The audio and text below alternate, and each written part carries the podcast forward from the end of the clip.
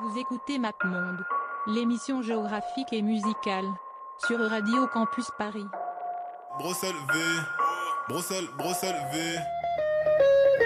I'm going down to Tijuana and have a good time. Down to Tijuana. It's Washington, D.C. It's the nation's capital. It's the nation's Mon dernier single dans un chat tombe dans les rues de Tripoli.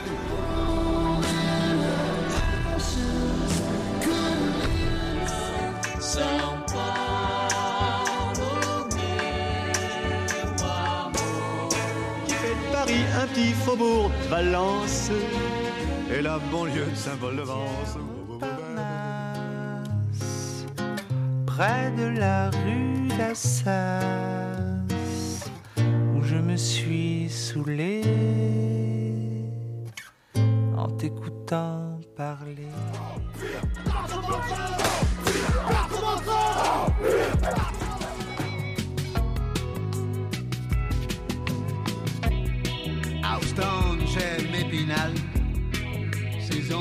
Bonsoir à toutes et bonsoir à tous. Euh, bienvenue, il est 21h02. Vous écoutez MapMonde, l'émission géographique et musicale de Radio Campus Paris. Aujourd'hui, équipe réduite, euh, parce que euh, un des membres n'a pas pu être là, mais nous sommes avec le fidèle Antoine. Bonsoir. Et nous sommes avec le fidèle Maxime. Le très fidèle. Le très très fidèle Maxime très K. fidèle, tout à fait. Bonsoir. Bonsoir. Est-ce que vous allez bien? Nickel. oui, très bien. Belle journée. Euh, aujourd'hui, aujourd'hui, euh, petite euh, redonne. On refait une ville qu'on a déjà fait. Redonne. On redonne. euh, Donc, euh, d'ailleurs, le podcast marche, donc vous pouvez aller l'écouter dès maintenant. Et oui, le podcast du déjà 27 février Une nouvelle 2019. extraordinaire. Voilà. Le podcast marche. Ouais, le podcast Tout à marche. fait. Parce que où est-ce que nous allons, les amis? Nous allons à Osaka, au Japon.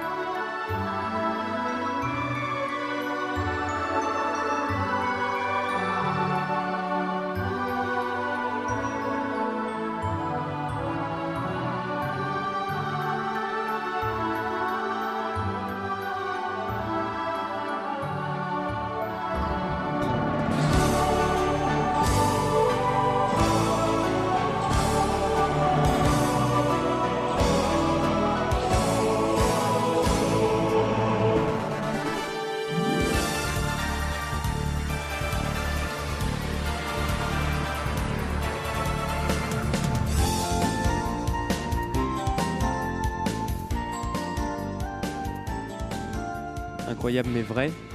Euh, voilà.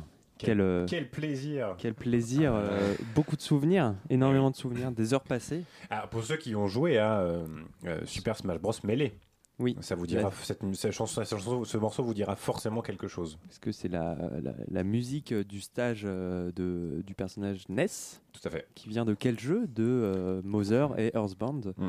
Donc des jeux euh, devenus cultes à travers euh, le monde, alors qu'ils n'ont jamais eu de sortie euh, en Europe, en tout cas. Oui. Et euh, je crois que le premier a eu une sortie aux États-Unis. mais, Euh, euh, non, c'est le deuxième qui a eu une une sortie sortie. aux États-Unis. ouais. C'est pour ça d'ailleurs qu'il s'appelle Earthbound en, euh, Ah. en Occident parce qu'ils se sont dit on va pas mettre euh, Mother numéro 2 sinon les gens vont se dire mais Ils vont où est le numéro 1 Oui, voilà. Qu'est-ce qui s'est passé? Euh, ouais. Mais du coup, euh, voilà, moi, des jeux que je ne connais pas du tout, mais euh, si vous êtes Ils sont malin, super, il paraît, d'ailleurs. oui, C'est- voilà. c'est c'est incroyable. Ouais. Voilà. Ouais, c'est très très bien. Si vous êtes malin, vous pouvez y jouer. euh. Des RPG euh, japonais euh, années 90. euh, en plus, on est un peu sur la fin de vie de la, de la Super NES, donc c'est euh, des jeux qui tirent euh, vraiment euh, pas mal de la console euh, à ce moment-là. euh, vraiment des beaux jeux RPG en 2D. euh. Y aller en plus, c'est des RPG un peu, un peu, un peu étranges, c'est-à-dire qui, jouent un peu des codes et qui jouent un peu sur les, sur codes du RPG. c'est-à-dire dans un RPG, souvent, en tout cas dans les années 90 au Japon, on se bat contre des monstres et voilà. hein, vous pensez tous à Final Fantasy, Dragon Quest ou que sais-je. Et dans Mother, il y a un peu ce truc qu'on a retrouvé plus tard. Dans ce RPG un peu hipster dont j'ai oublié le nom euh, qui était sorti il y a quelques années un indé qui avait très bien marché ça va vous revenir mais bon un peu ce, ce truc de pas se battre contre les, contre les ennemis en fait de, de résoudre les combats d'une autre manière Ok. et euh, On aurait dû faire une émission sur les jeux vidéo, putain. c'est ben non mais euh, du coup c'est des jeux qui ont marqué je pas pense, euh, plus, hein, pas je mal les gens et euh, bah, la, la BO est très très cool en plus ouais, donc euh, Oui, c'est ça. Et Ouais. moi, euh, du coup, j'ai commencé un peu à écouter la BO, mais euh, je voulais euh, en mettre. Mais je me suis dit, euh, mais en même temps, j'ai jamais joué au jeu. Et d'un coup, oui, comme je disais, euh, je me suis souvenu que euh, les thèmes ont été réinterprétés, du coup, parce que enfin, c'était pas le son du jeu même, parce que c'était du euh, Mhm. 8 bits encore. euh, Euh, sur la Super NES, je crois, c'est de la 16 bits. la 16. C'était- C'est c'est marrant cette époque où on, on comparait les consoles en, en mettant Ah oui. en avant leur puissance euh, via des bits. C'est Ouais. c'est un truc qu'on a totalement arrêté. Et c'est bien parce que ça n'avait pas de sens. C'est ça. Donc euh, c'est très bien. Mais oui, oui. Mais après, euh, d'ailleurs, en. Enfin, en voyant le morceau, je me suis dit c'était un peu notre instant hommage à, à Mr. MV parce que euh, c'est c'est quelqu'un qu'on aime bien ici. Oui, tout à fait. Et, Il faut euh, expliquer qui c'est peut-être, Oui, donc c'est un euh. streamer de jeux vidéo, euh, qu'on va dire euh, présentateur, un petit peu un, homme, quoi. un homme à tout faire. Tout à voilà, un, homme incroyable. musicien. Allez regarder un petit peu, voilà, et qui a commencé, oui, dans la musique. Euh, notamment en faisant des, des bandes son de jeux vidéo et il expliquait, je crois que c'était sur des jeux sur Game Boy, que c'était très compliqué en fait de composer sur euh, ces anciennes consoles parce que souvent euh, les processeurs qui étaient donc dans les jeux, hein, dans les cartouches, euh, la plupart de la mémoire était dédiée vraiment à faire fonctionner le jeu. Et donc il, il- il devait euh, travailler avec vraiment pas grand chose pour réussir à faire la musique et notamment sur la Game Boy je crois j'avais vu une, une vidéo où il expliquait qu'il y avait genre 5-6 canaux et du coup c'est pour ça que les sons étaient horribles la Ouais. plupart du temps en midi. Donc c'est assez marrant. Et oui là la, la version réinterprétée, réinterprétée est bien sûr bien meilleure je Bien pense que l'original euh, en termes de son. Et donc c'était un morceau du coup de- d'un des compositeurs de la BO de, qui est Kimitaka Matsumae. Et euh, c'était pas le seul compositeur. euh, il y avait aussi bien sûr Kenji Kondo aussi. euh, oui alors je, le- crois, je crois le- que sur euh, ces morceaux là le, le compositeur attitré c'est Keishi Suzuki j'étais vérifié tout à l'heure et donc là en fait c'est des réarrangements Oui, c'est ça. Mais en fait, les compositions de là, là, en tout cas, je crois que dans ce morceau qu'on vient d'entendre, il y a plusieurs compositions. Il y a Kimi, la celle de Matsumae et celle de Kondo, Ouais. et qui ont été réinterprétées pour la version mêlée. En Mm. tout cas, voilà, euh, ça fait plaisir. On va pouvoir passer au morceau suivant. Oui, on va écouter un morceau d'une chanteuse qui s'appelle euh, qui s'appelle qui a qui, a un projet qui s'appelle After Dinner. Donc elle, elle s'appelle Hako et, euh, et en fait donc elle a fait deux albums dans les années 80 euh, sous cet alias After Dinner. qui est un qui sont deux albums de, de pop un peu comment dire progressive, expérimentale, baroque, ce que vous voulez. Donc euh, des, euh, des, euh, de la pop, disons, qui, qui va lorgner sur d'autres genres, qui va essayer de chercher des influences ailleurs, qui va essayer de travailler un côté un peu expérimental, mais tout en gardant son, son identité pop.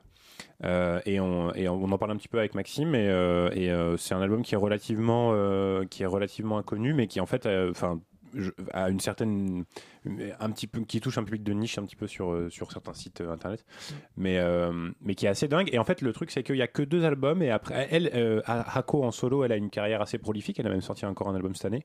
Elle fait, elle a une quinzaine d'albums d'albums studio. Elle a joué dans plusieurs groupes. Mais là, sous ce pseudonyme très, spécifiquement, euh, euh, moi j'ai découvert euh, du coup pour l'occasion. Donc la- l'album s'appelle Paradise of Replica, est sorti en 89. Euh, et donc on va écouter le premier morceau qui s'appelle tout simplement Paradise of Replica. Et, c'est vraiment très très cool. vous allez voir, c'est assez, c'est un peu éthéré. C'est un petit peu des petites touches par-ci par-là. Et vraiment, c'est super cool. Je vous conseille d'écouter l'album parce que c'est vraiment un album de. Pour tous ceux qui aiment bien l'art pop et des trucs comme ça, si vous connaissez Artsbear ou des trucs comme ça, ça va vous plaire et ça va vous parler. Donc, euh, donc voilà, on, bah, on peut y aller, euh, Léo.「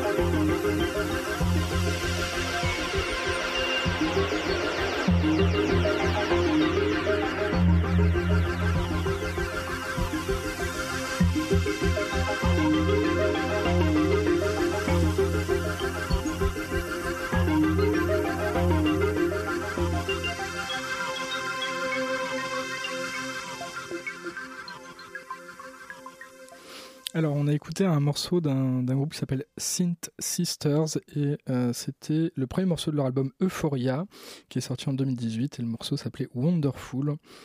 Et euh, bah, j'avais envie d'en passer en fait parce que euh, c'était l'occasion de, parler d'un label euh, sur, qui édite leur disque qui s'appelle EM Records. Vous savez que j'aime bien parler des labels dans cette émission. Euh, D'ailleurs, c'était un peu ça moi qui m'avait donné l'idée de faire Osaka parce que je, je, je sais plus, je m'étais retrouvé sur le- la page de leur bandcamp en me disant ah tiens ils sortent euh, plein plein de trucs qui ont l'air intéressants. Donc c'est un label qui a été fondé à Osaka par un mec qui s'appelle Koki Emura et à la base c'était un magasin qu'il a fondé en 82 et le label à partir de 98 et c'est euh, c'est un label euh, assez euh, enfin très éclectique vraiment un truc de truc de mecs de qui font de la niche quoi enfin j'en parlais à Léo pendant la pause là donc ils vont éditer à la fois euh, de la musique un peu type musique thaïlandaise du Cambodge ou je ne sais quoi, des trucs obscurs, voilà, de Time Olam ou que sais-je.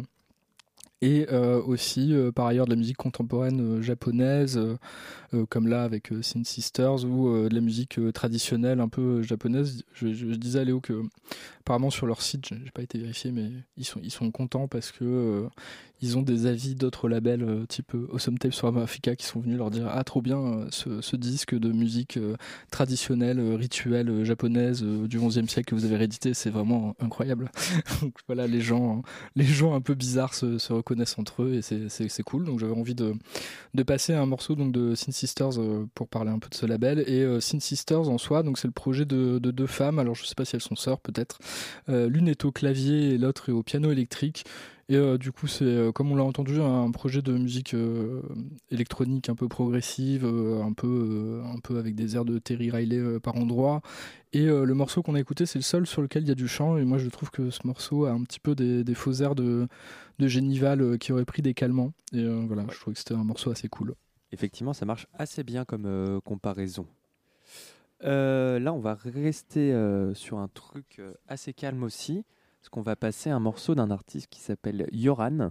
J'ai pas réussi à trouver euh, son identité et qui a sorti un, court EP en 1981 qui s'appelle Montparnasse. Et on va écouter le morceau titre qui s'appelle Montparnasse, qui est un album très étrange, euh, un peu de ambiante, collage, euh, euh, du coup de musique parisienne française de, de- des années 30-50. Donc, on va entendre de la musette, quoi. Donc, un peu de, on imagine un peu les cabarets euh, de cette époque-là, avec, euh, voilà, avec un peu de field recordings, euh, un peu, vraiment une pièce de musique très, très étrange, dont personne. je sais que ça avait été réédité dans les années 2010 et qui lui avait un peu donné sa renommée après coup. Et en fait, ce qui est assez étrange, c'est que, du coup, cet artiste qui a fait ça, Yoran, euh, n'a sorti que ça dans le même genre. Il a sorti, je, viens de voir que à la fin, ça, ça sort en 81, à la fin des années 80, il ressort des trucs sous ce pseudonyme de singles, mais des singles de synth-pop, donc il n'y a pas grand-chose à voir. Entre-temps, il avait formé euh, un groupe de punk rock qui a l'air d'exister encore un peu et qui a genre, euh, sorti euh, 20 albums depuis 1983. Et surtout, ce qui, moi, là, du coup, j'ai vraiment découvert ça. Il a aussi un autre alias qui s'appelle Yoji Biomehanica. Euh, j'ai prévu un petit morceau, si on a le temps, on le passera en fin.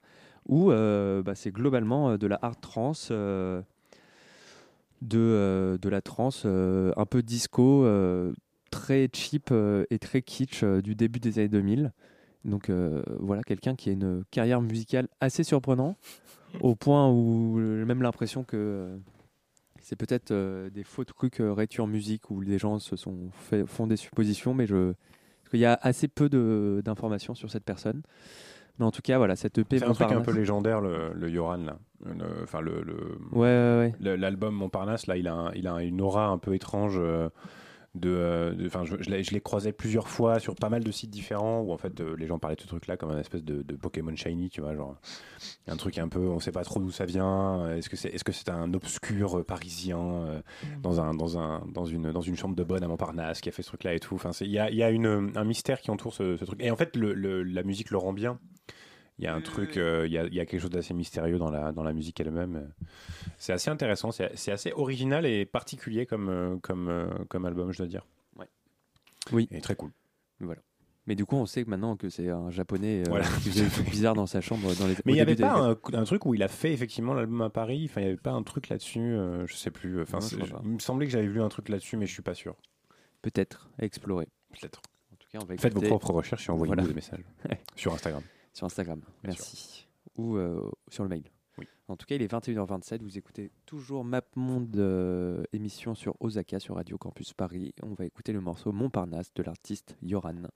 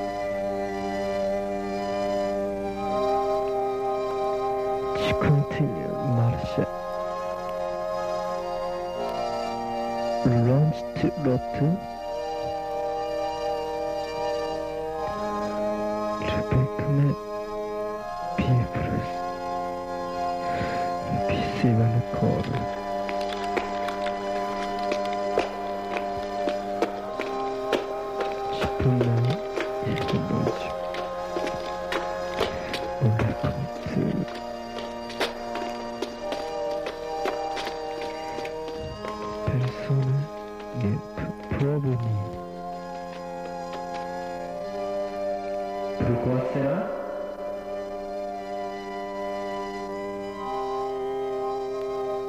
Totan, je sais pas où moi c'est en ce moment. Pourquoi cela Totan, je sais pas où moi c'est en ce moment. Pourquoi cela D'autres, je sais pas où moi c'est en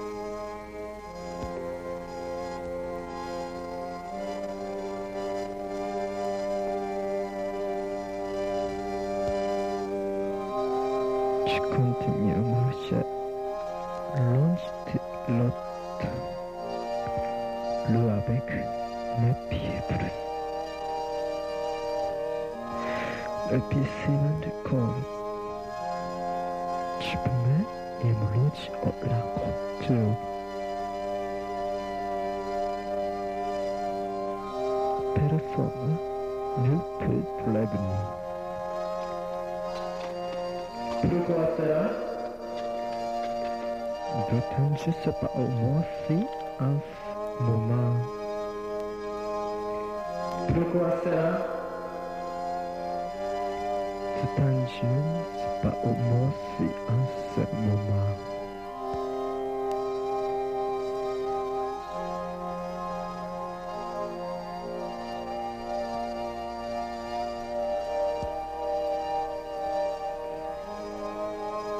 Tout un je sais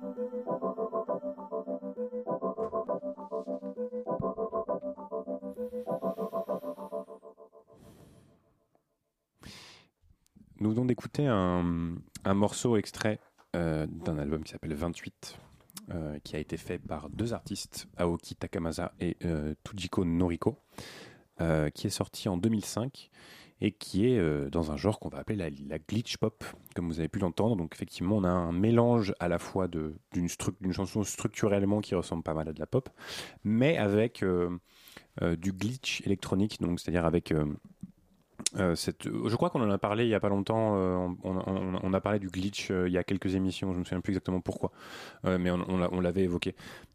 Et en fait, en gros, l'idée c'est de mélanger les, structures pop des chansons avec une esthétique glitch. Donc c'est-à-dire l'esthétique de l'erreur. Donc c'est pour ça qu'on entend des grésillements et des espèces de, de- on dirait qu'il y a un vinyle qui saute ou des choses comme ça. Et c'est un très, je trouve que cet album est vraiment sublime. Il a été comparé, je crois, à plusieurs reprises, un petit peu à Vespertine de, de Björk euh, ou même à Matmos, un peu euh, des choses comme ça. Donc, euh, enfin, c'est un album qui jouit d'un succès d'estime assez important. Et donc, donc, du coup, on a le, le- producteur dans le groupe. donc, c'est Aoki Takamasa qui lui est d'Osaka. Et ensuite, il y a la chanteuse qui est Tujiko Noriko. Euh, qui est aussi d'Osaka, donc euh, ça tombe plutôt bien. Euh, et, et puis donc je crois qu'il vit aujourd'hui, enfin elle vit pardon aujourd'hui à Paris, donc voilà si jamais la dites-lui Si vous la croisez dans le métro, dites-lui bonjour. Bonjour de notre part.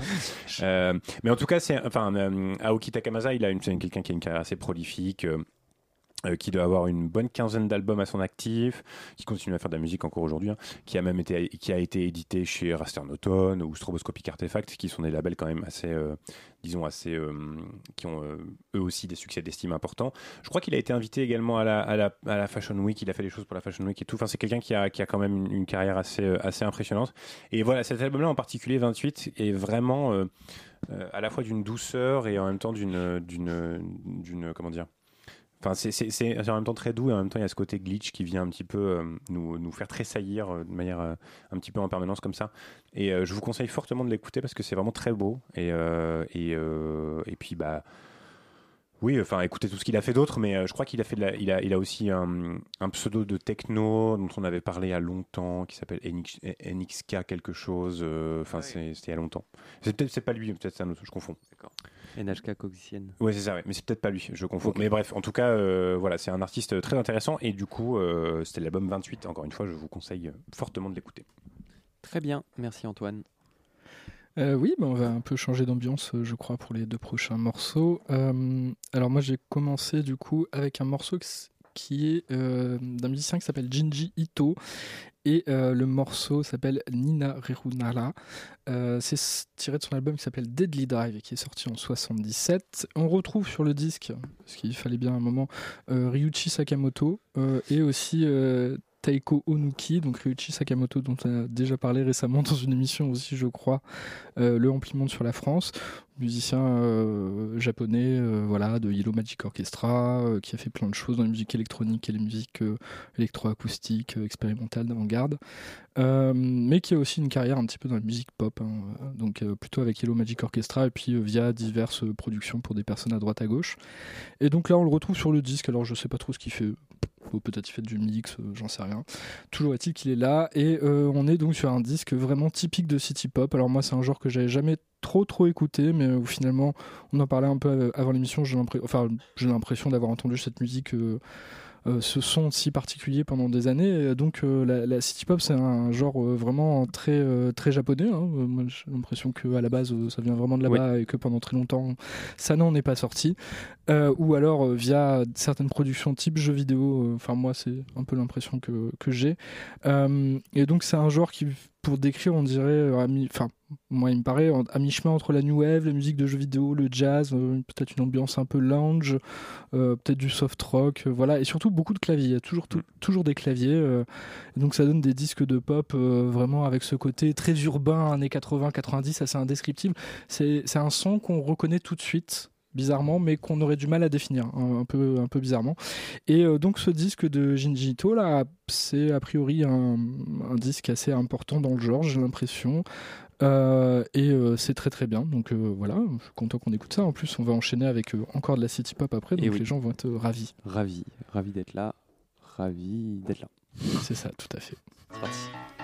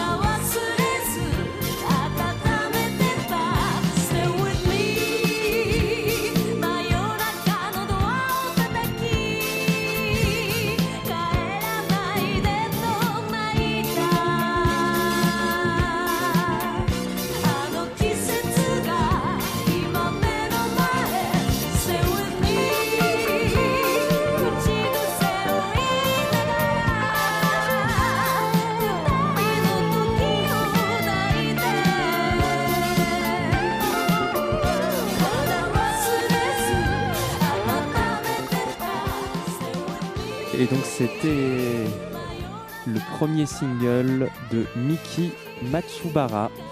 Donc euh, comme euh, Maxime avait déjà présenté une, chanteuse de la fin des années 70-80 qui s'est exercée dans ce style très particulier de pop japonaise, à savoir euh, la city pop. J'ai regardé un peu, j'ai pas vu particulièrement de. Parce qu'il y a souvent des gens de Yellow Magic Orchestra qui traînent avec ces gens-là, mais là j'en ai pas trop vu. Mais en tout cas, là c'est un.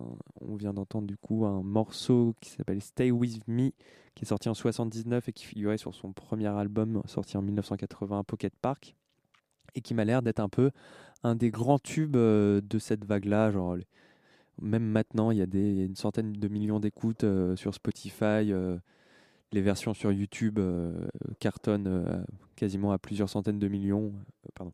Pardon, c'est très YouTube core, comme on dit, Ouais. euh, la city pop. Et euh, Ça fonctionne bien sur YouTube.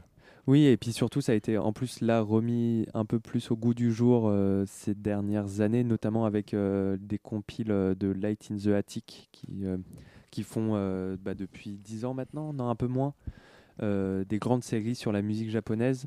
Et donc, il y avait eu, je Il crois. ressort de manière générale beaucoup de disques japonais. Ouais. Mais en fait, je crois que. Parce que là, il y avait eu le truc d'ambiance avec la maison euh, Oui, ultra moderne euh, qui, a- qui a été le, le plus gros euh, hit, en tout cas. de cette. Mais en fait, genre, c'est une série euh, globale sur la musique japonaise. Là, cette année, il y a eu un truc sur. euh, d'ambiance techno, je crois, des années 80-90. Oui, j'ai oui, vu ça. Ouais. Et en Mais 2000... qui fait un peu suite avec euh, la, la précédente, non?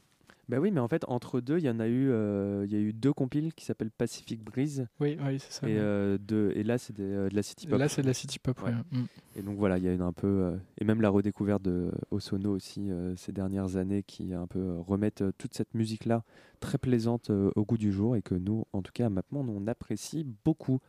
Donc c'était Miki Matsubara qui a eu du coup une grande carrière qui est morte malheureusement très jeune d'un cancer assez précoce et euh, qui a dû arrêter la musique en, mille- en 2001 donc euh, 20 ans de carrière mais euh, une vingtaine d'albums, euh, des succès euh, euh, du boulot, euh, enfin des tournées internationales, euh, des collaborations partout. Donc euh, assez chouette, très chouette. Euh, Le premier album est bien, donc euh, voilà. Maintenant, je pense que ce n'est plus de la city pop. Non, pas du tout. Euh, effectivement, ça n'est plus la city pop. On va, on va justement rentrer dans un, dans un, dans un album, enfin dans un morceau issu d'un EP qui a voulu trancher avec euh, le, son un peu, un peu sweet euh, de la city pop, un peu, un peu pop de la city pop. Euh, on va écouter un morceau d'un groupe qui s'appelle Dendo Marionnette, euh, marionnette comme en français, hein, euh, qui a sorti un seul EP en 81, euh, qui est un EP de minimal wave synth, synth funk. Un peu indu sur les bords, quand même assez, assez, euh, énervé, euh, et qui a acquis avec le, temps, hein, au début évidemment euh, sortie confidentielle, et puis en fait avec le temps ça a acquis une espèce de notoriété assez dingue au Japon en particulier, donc à tel point qu'en fait finalement les masters ont été récupérés par un, par un label qui a fini par faire une ressortie euh, en 2017 euh, et du coup en fait c'est un donc c'est ça le, le- l'EP a acquis un statut un peu légendaire. Euh, effectivement il y a un mélange assez étrange entre de la, de la synth funk de la synth, punk pardon un peu pop un peu indus aussi sur les bords c'est très étrange. Et on va écouter un morceau qui s'appelle Frozen Edge donc qui est le premier morceau de, de l'EP et, et voilà c'est assez assez étonnant et bon c'est un peu enfin c'est un peu la le destin de pas mal de ces groupes qui sont euh, finalement ils sortent un EP puis après ça ils disparaissent parce que euh, bah, il n'y a pas eu de succès enfin personne n'a écouté machin puis finalement ça finit par être redécouvert 20 ans plus tard. Donc euh, voilà. Et donc là c'est un un, de ces exemples là et du coup c'est je, crois que l'idée derrière la musique qu'ils faisaient c'était justement de trancher avec la musique un peu trop que eux considéraient comme un petit peu trop lisse, enfin pas, pas- forcément lisse, mais en tout cas euh, un petit peu trop euh, joyeuse et un petit peu, voilà, ils voulaient, ils voulaient rentrer un peu plus dans le vif des choses. Donc le morceau s'appelle Frozen Edge de Dendo Marionnette.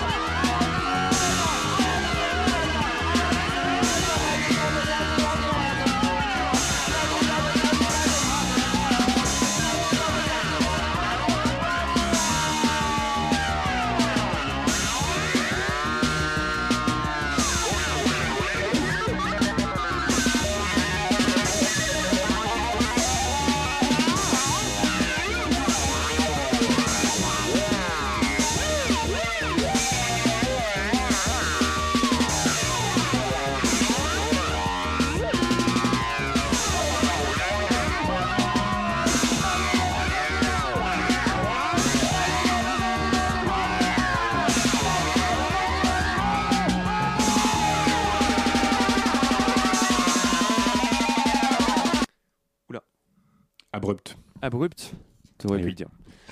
Non, la surprise. Heureusement que j'ai ouvert les micros. Euh, donc voilà, c'est déjà, il est 21h55, on est un peu à la bourre. Euh, c'est déjà, oui, vite fait, vite fait. Euh, on se retrouve, nous, la semaine prochaine pour une émission dont on vient de décider le thème, à savoir l'Andalousie. Donc on voyagera dans le sud de l'Espagne. Vous pouvez nous suivre sur Instagram et sur Facebook pour des news, nous écouter en podcast, et je pense que c'est tout. Euh, juste après, il y a Planisphère euh, qui passe et qui viennent présenter. Alors attendez, j'avais le nom sous la main. Euh, une sortie vinyle qu'ils ont fait la semaine dernière d'une artiste qui s'appelle Amélie Nils. Donc restez, ça risque d'être bien. C'est de 22h à minuit. Et nous, on va se quitter du coup sur l'alias de Yoran qui fait de la art euh, techno bizarre avec un morceau qui s'appelle Art Style Disco. Euh, C'est explicite. c'est explicite, euh, vous allez voir, c'est très fidèle. Enfin, on imagine bien ce que ça va être. Et, euh, et voilà. Euh, du coup, on peut se dire au revoir. Merci à vous pour cette belle émission. Merci. Merci. Euh, toujours, euh, toujours un plaisir. Et on se voit euh, jeudi prochain et on vous dit Ça, c'est au le discours revoir. de façade, hein, presque après dans Ouais, les voilà. coulisses. euh. C'est ça, c'est ça. Donc là où on va couper. et, euh, et voilà. Et merci beaucoup et merci à vous.